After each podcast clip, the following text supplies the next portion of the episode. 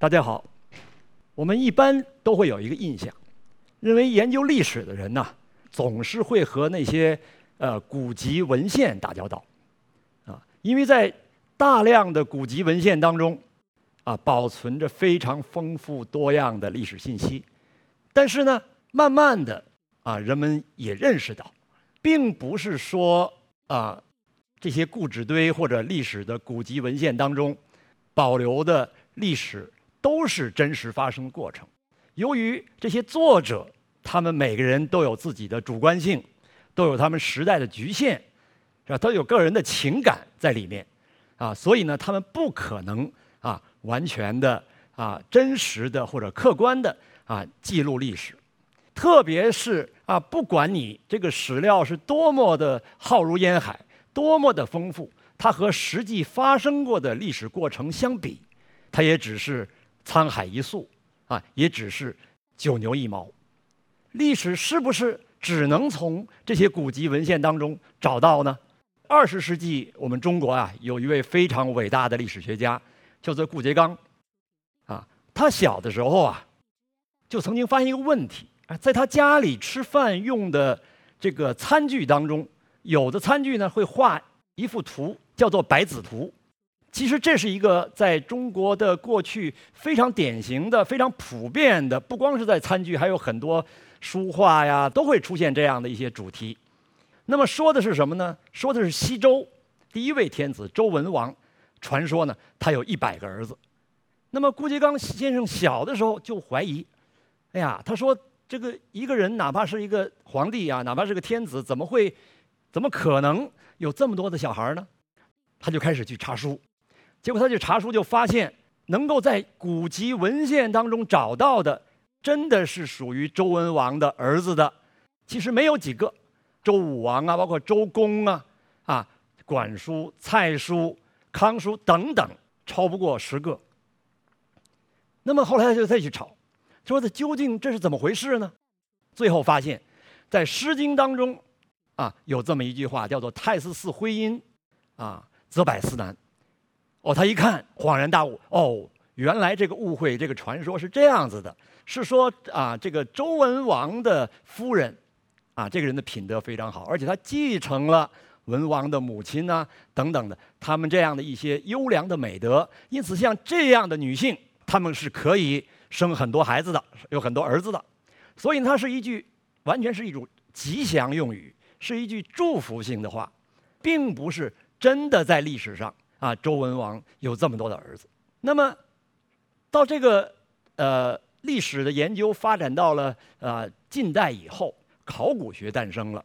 考古学工作者的他们的努力，使得呢我们对于历史呢知道的更多啊，远远的超过了文献描述的那些内容。比如说我们大家都非常熟悉的甲骨文、殷商的卜辞，那么还有像商周时期的。青铜器上面也有一些铭文，那么再有就是到了更晚，在秦汉这个时候，我们考古工作者也发现了大量刻在竹简上的啊，我们称之为叫简牍的这样的一些文字。除此之外呢，考古发掘还会发现很多大型的城市的遗址啊，还有很多墓葬啊。那么这些城市遗址、墓葬等等。都让我们知道了更多，在很久远以前，在数千年以前，人们究竟是怎么样生活的。所以以前有一位学者啊，他就提出来说：“哎，考古发现为历史研究提供了第二重证据。当然，从古书和古物出发去发现历史、去寻找历史，虽然是一种非常常见的啊研究或者了解历史的方式，但是呢，这个有可能会。”带给我们一种误会，有可能让我们把我们现在生活的、我们的现实的生活世界，和我们所关注的、所研究的历史啊，把它区别开来，甚至把它隔绝开来，认为，哎，历史，特别是古代的历史，讲的是一回事，而我们今天的生活，我们面对的现实世界是另外一回事。这样的话，就可能导致一个结果，啊，就是让我们不能够啊。非常好的去理解历史。我给大家举两个小例子，一个是江南地区啊，在历史上有一种民歌啊，被人们称之为叫山歌。著名的明代的文学家冯梦龙，他就曾经编写过一部啊叫做《山歌》的书。那么在这个《山歌》的书里呢，他收集了很多这个民间传唱的那些老百姓的那些歌谣。后来，当我们去看其他的文献的时候，啊，我们就大概就能知道，哎，究竟什么才是山歌？比如说，在宋代的苏州地区的一种地方志里面，啊，那么它其中就提到了唐代著名的诗人刘禹锡的。《竹之歌》，其中特别是像“东边日出西边雨，道是无晴却有晴”或者叫“也有晴”这样的诗句，是我们大家耳熟能详的。他就记载说啊，在南宋初年的时候，有一个人写了一本书，是讲诗的，讲诗歌的，他叫做《韶溪余韵从化》。那么他说，这个在《曹韶溪余韵从化》这个书里面就讲啊，说这个作者说我呀，当时在韶溪里面坐着船在走。啊，韶溪是，啊，在浙江的北部，大概今天湖州地区，然后呢，最后汇入到太湖当中的。他在这个水上，在河里面走的时候呢，就听到夜间，哎，就有人唱，叫唱这个吴歌，就是江南地区的民歌。他说呢，在这个歌里面就听到了，哎，刘禹锡这个诗里面的后面那两那两句，就说明刘禹锡的这个诗呢，是取材于，是来源于。这个民间的歌谣的，但是呢，其他剧就不是了。其他剧就是当地他们自己结合自己的生活，结合自己的感情唱的一些其他的歌词。他说：“啊，这样的歌谣就叫做山歌。”就我个人来讲呢，我很久以前我都以为啊，这个冯梦龙讲的这个山歌，是吧？是不是山区的人唱的歌？但是我有一个疑问，啊，为什么在江南的水乡会叫山歌呢？你看了这段话以后，发现也是啊。南宋的人说，今天的舟人就是划船的人或者打鱼的人，以及砍柴的那个樵夫，他们唱的歌叫山歌。那么我们到了这个这样的一个情景里，我们就才就会知道了，在江南水乡的很多的地区唱山歌的原因是这个里面的很多岛都叫做山，像太湖，我们说太湖七十二峰，太湖七十二峰其实里面很多都是岛屿。只不过他们管这个岛屿叫做山，到这时候我恍然大悟，哦，原来这才是山歌的意思。另外一个例子，什么是洞？洞也是一种，也是一个地啊地形的描述。那么我们大家都知道，啊，在我们熟悉的像《三国演义》这样的古典小说里面，像《水浒传》里面，很多都会提到某某洞主啊，在南方，在华南或者西南，很多的少数民族啊首领被称为洞主，比如说。啊，像这个，呃，《三国演义》在描写七擒孟获的故事的时候呢，说，哎呀，说这个啊，洞府已经被蜀兵诸葛亮带来的兵占领了，是吧？我们到哪里去安身呢？啊，像《水浒传》第九十九回里面也有专门这个呃一回的那个回目，就那个标题叫做“宋公明啊，智取清溪洞”。我们大家都会觉得这个洞是不是就是山洞啊？因为那边崇山峻岭。啊，很多山，他们是不是躲在山洞里面啊？是吧？反正很落后，在那个时代又更落后。但是实际上，当我们到了这一带地区一看，或者在跟老百姓一聊，这个一谈，我们才知道，这个洞啊，并不是山洞。像这张图片显示的，是在南岭地区，湖南的南部，就是郴州那个地方，我们去的。它四周围环山，但是呢，它的这个环山从一条。啊，很小很狭窄的路，啊，进到里面去一看，豁然开朗。往往是一个山间的平原，或者是一个山间的盆地。这里面可能小一点的，有一两个自然村，两三个自然村；大一点的可以到十几个，啊，七八个自然村。这样的地形就叫做洞。不到那个地方去，你是根本没办法理解。像古人在书里面写的那样的情况，他们在书里甚至还写说，在这样的地方，其实物产还是很丰富的，种稻子可以。我们当时头脑当中都是很含糊啊，不清楚。但是真的到了这样的地方以后，我们才知道，这个地方原来在某一个历史时期都是这些少数民族居住的地方。直到后来汉人进来以后，王朝国家把军队派进来以后，那么这些少数民族慢慢的。啊，才都啊退缩到了啊更海拔更高的那样的一些山区去。所以这样两个例子已经告诉我们，其实呢，尽管只是两种地形或者地名，但是我们不到那个当地去，光靠读古书、读典籍，实际上呢，理解呢就会出现偏差。所以我们就经常的带着学生，啊，甚至我们的一些年轻的教师，在全国各地深入到一线，看看这些地方究竟啊生态环境怎么样，人是怎么样的，他们和周围的地区的关系是怎么样的。他们的生活是怎么样的？那么我们在这些地方，就像图片看到的，甚至可能保留下来大量古代的很多碑刻，甚至在一些啊老百姓村民家里，他们还保留着大量他们世代啊祖辈传下来的那些自己乡村里面的那些文献。但是看了这些东西，我们不能够望文生义，怎么去理解他们？然后他们这些人又是怎么去利用他们？啊，原来很多人不认字啊。但是他们为什么把这些东西保存下来？我们还要去经常去跟他们聊天，去去问他们。我们有时候还会在田间地头碰到农民去干农活，耽误他一点时间，然后了解这个地方在他所脑子里有印象的时候，他们的这个种的粮食怎么样啊？产量如何呀？是吧？等等等等，这样的情况就让我们，突然眼前啊，就是。一片新天地就开阔了，它不是只是仅仅是通过文献里，特别是官方的文献、官修的正史里面才能够知道、才能够认识那些历史。那些历史往往是官府或者朝廷，甚至是知识分子、精英、士大夫希望我们知道的那些历史。还有更多的历史是那些书里面没有记载的。举两个例子，一个例子是禹县。禹县在今天是属于河北的张家口地区，当然它的历史很悠久，在唐宋的那个时期，啊，它其实就是已经是当时中原王朝的边陲地区，中间有一段作为所谓幽云十六州给了契丹，给了辽。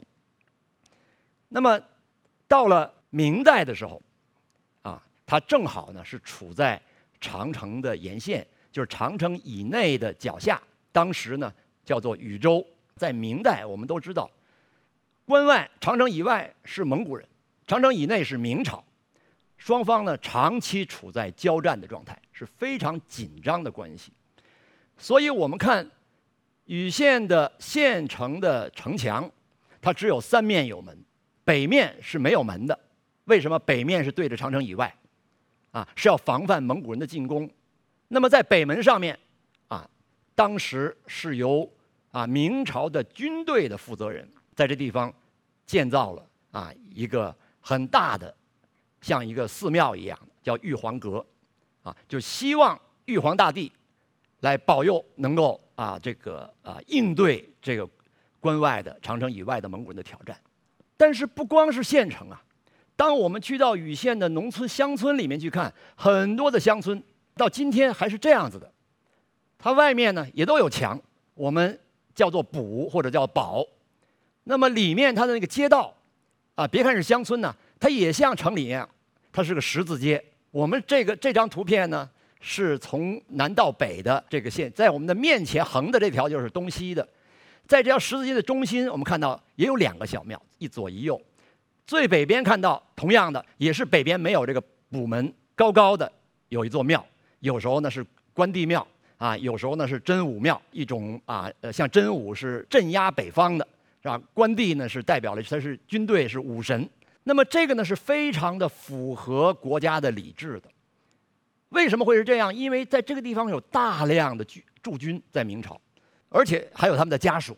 所以他们的这样的后来今天变成一个我们普通老百姓的村落的这些人呢，在明朝的时候，很多是由军队和他的家属驻扎着的。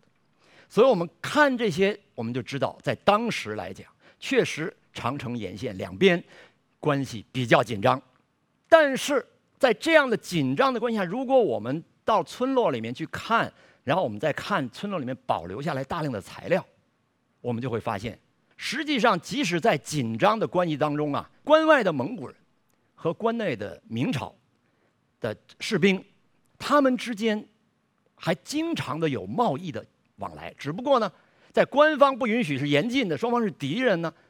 但是呢，由于这种商业的需求，他们私下里还是经常的、悄悄的、秘密的进行贸易。那么这是一个基本上势不可挡的潮流，因为是老百姓的需求。过去大家一讲这个啊，都是打仗，啊，双方啊你死我活。但是呢，这种民间的需求、生存的需要，它就造成这样一种当时看起来好像是不合法，但是实际上一直存在的这种民间的交流。那么到了晚明时候，终于双方达成了协议，我们通常叫做隆庆和议。然后在这之后，一直到清朝，这种呃民间的商业往来和官方的商业往来都打通了。因为到清朝，蒙古地区也都是属于我们清朝这个版图之内的啊，所以我们会在寺庙当中。看到这样的形象，在我们汉族的人的生活的地区，在禹县的这样一些地区的寺庙里，可以看到很多穿着打扮是啊蒙古或者是藏传佛教，因为大家知道蒙古从这个明代呃后呃中后期，那么也都开始逐渐的信奉了藏传佛教，都是这样的形象和他们的啊穿着，就说明什么呢？说明双方是非常熟悉的，这种文化的交流和碰撞啊是。啊，非常频繁的。我们在呃普通的一个院落门口，啊，那大概大概二十多年前了。我在一个家的这个大院的门口发现一块石头，那个石头上写着一百七。我经常拿着来考，啊，学生，我说你们知道这个就孤零零摆那块石头，考的这个石头是干什么用的？大家都在猜，啊，其实呢这块石头呢是一个石锁，是一个练那个力气的。后来一问，果然这个院子在清朝的时候是个镖局。正是因为有了商业的发展，啊，所以呢才会有这个镖局或保镖的这种职业的这种应运而生。他就再从一个侧面，从这样一个实物，从一个不起眼的东西看到什么呢？就看到一个双方的那个紧张关系，连通商啊、经商啊，这个做买卖都要通过啊私下里，如果要被抓到还不得了的这样状态。那么一步一步的、逐渐的顺应这个老百姓的这种。生存的需求啊，当然，同时也顺应国家的这样一种需要，逐渐的开放成了一个这个商业互通往来的。所以呢，到了清代以后，这个从张家口到库伦啊，我们叫有张库大道，包括南方的茶叶，福建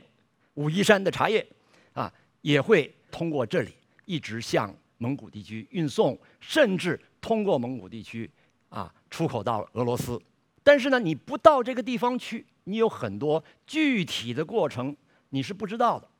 啊，你甚至有错误的可能一些一些错误的啊印象，就是认为啊这样的一些地方它都是一个啊战争区啊交战区，啊这个老百姓两族人民之间老死不相往来，甚至非常敌对，啊其实呢不是这样的。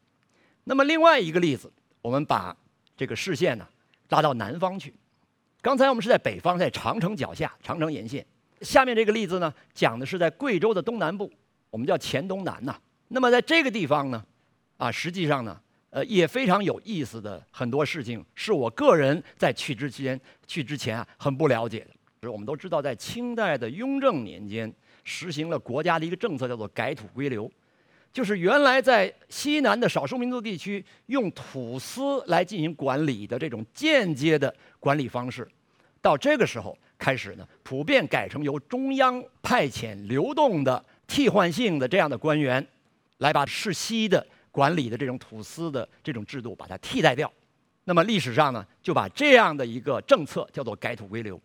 但是呢，究竟在一个具体的地方，这个事情是怎么发生的？它中间有没有障碍？是吧？是不是很顺利？我们是不太清楚的。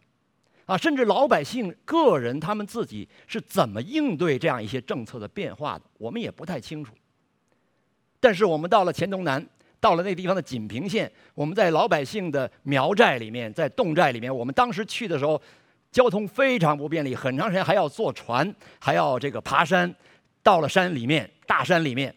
看到在老百姓家里，几乎很多家里都保存着像图片当中摊在桌子上的大量的。买卖木材的契约文书，这真的是非常震撼。今天我们到今天为止，啊，在这一个黔东南的清水江流域，我们这个很多学者们啊共同努力，大概收集的到的这些呃，从就是清代的契约文书，可能最早的还有到明代的契约文书啊，数以十万计，每家都可以拿出好多，这个真的让我们非常的惊讶。这种情况说明什么呢？说明就是在那样一个时候，当时更偏僻啊，交通更不便利这样的一个一个一个地方，实际上呢，已经跟全国的商业市场已经连在一起了。那么在这些东西里面，你就看到很多很多事情，关于怎么种树，种树完了怎么伐木，然后怎么进行交易。我们在这个过程当中啊，比如坐船去那到那些村寨的过程当中，在清水江坐着船走，然后当时当地就有人告诉我们说：“哎，这个在崖壁上有一块碑，叫义士永尊碑。那么这个义士永尊碑呢，是清代中叶大概嘉庆年间写的文字，今天已经看不到了，因为修这个水电站，这个水位上涨啊，啊，已经把这块碑淹没了。但是不到这个地方去，你就真的。”不知道有这块碑，那么这块碑里面讲到的故事呢，是什么呢？就是讲到说，在清代中叶这个时候，从内地呃相对北边一点哈过来的商人，从安徽徽州的商人非常有名的徽州的商人，还有江西的商人，还有陕西的商人，这都是当时呃最重要的啊几个大的商帮。他们这些商帮呢，到这地方来购买木材。但是这里这这这个地方呢，已经形成了一套规矩，有所谓的主家，就是在这地方的苗人啊，这个侗人，他们那些侗寨在里管着这条江，因为他们是那个种木材、卖木材的源头，他们有很大的权利。那么另外呢，还有这时候也还出现了一些中间人，就是所谓的山客。中间人其实也是另外的啊一种苗人，他们会讲同样的语言，所以很很容易沟通。但是他们同时呢。又会和汉人打交道，所以在这个时候呢，由于这个买卖的规模越来越大，而且中间时常的就会造成一些纠纷，所以在这个时候，大家经过商议，共同的达成了协议了，然后就把这个达成的协议呢刻在石头上，放在一个非常重要的位置，然后刻在这个崖壁之上，就是说这个地方，你这个从内地过来的这些商人下河买客。不管你是从徽州来的、安徽来的，还是从陕西来的，你总而言之，你不可以在这儿停放你的木牌啊！那是啊，山里面的那些人放木头，因为你只有到那儿去才知道，他山里头的人是怎么从山上顺着坡把那个木材啊，就是哎把它滑落到这个江边，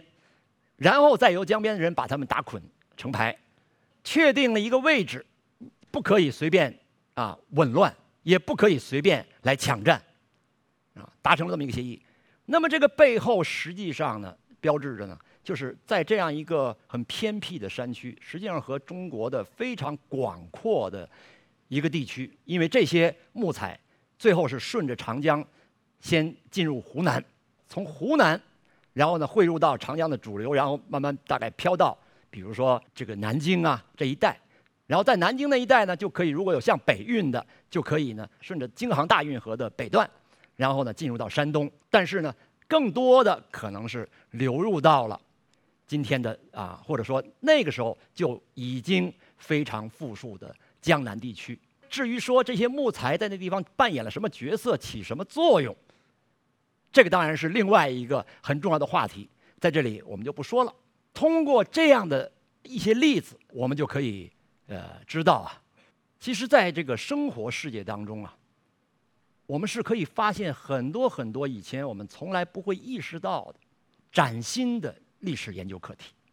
啊，而且在生活世界当中呢，啊，我们也可以产生出很多新的历史解释。比如说，以前有些关于长城两边的事情，啊，关于清代的改土归流，已经有很多学者研究过。但是呢，你到了这个生活世界当中去看，包括跟老百姓去了解。你看他们家里面藏的东西，听他们讲他们祖先的故事，你可以产生出很多新的历史解释。当然，最重要的，在我看起来，啊，最重要要的一条啊，是通过这样的一些努力，我们大概经历了差不多三四十年的这样的努力，在全国各地跑，啊，每一个地方要有很很长时间的做这个田野工作，做田野调查。通过这些田野调查，让我们知道历史是和我们。这个生活着的这样一个现实的世界，是紧密相连的，它是一条隔不断的河。谢谢大家。